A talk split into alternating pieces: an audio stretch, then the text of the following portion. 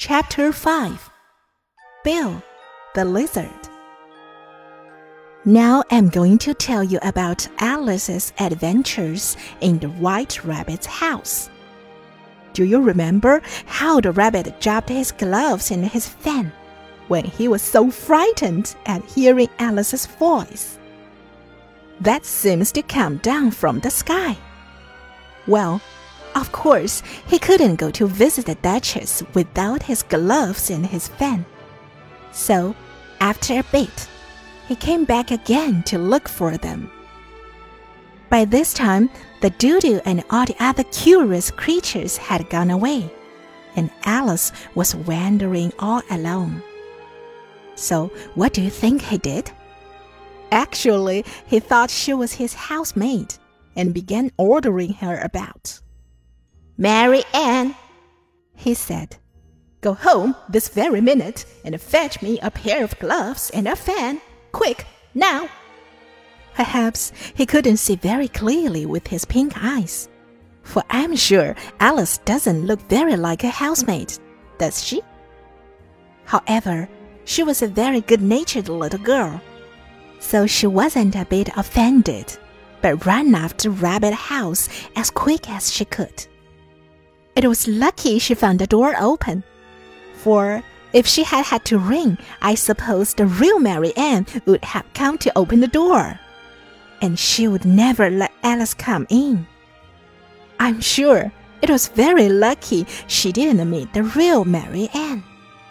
As she trotted upstairs, for I'm afraid she would have taken Alice for a robber.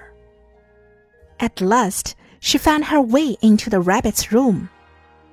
There was a pair of gloves lying on the table, and she was just going to take them up and go away when she happened to see a little bottle on the table. And of course, it had words, Drink me, on the label. And of course, Alice drank some. Well, I think that was rather lucky too, don't you? If she hadn't drank any, all this wonderful adventure that I'm going to tell you about wouldn't have happened at all. Wouldn't that have been a pity? You're getting so used to Alice's adventures that I dare say you can guess what happened next. If you cannot, I will tell you. She grew and she grew and she grew. In a very short time, the room was full of Alice just in the same way as a jar is full of jam. There was Alice all the way up to the ceiling, and Alice in very corner of the room.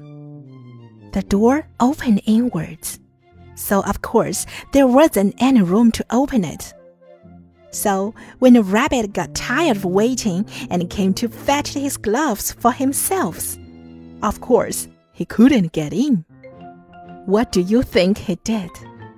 He sent Bill, the lizard, up to the roof of the house and told him to get down the chimney. But Alice happened to have one of her feet in the fireplace. So, when she heard Bill coming down the chimney, she just gave a little tiny kick, and away went Bill, flying up into the sky. Poor little Bill! Don't you pity him very much? How frightened he must have been!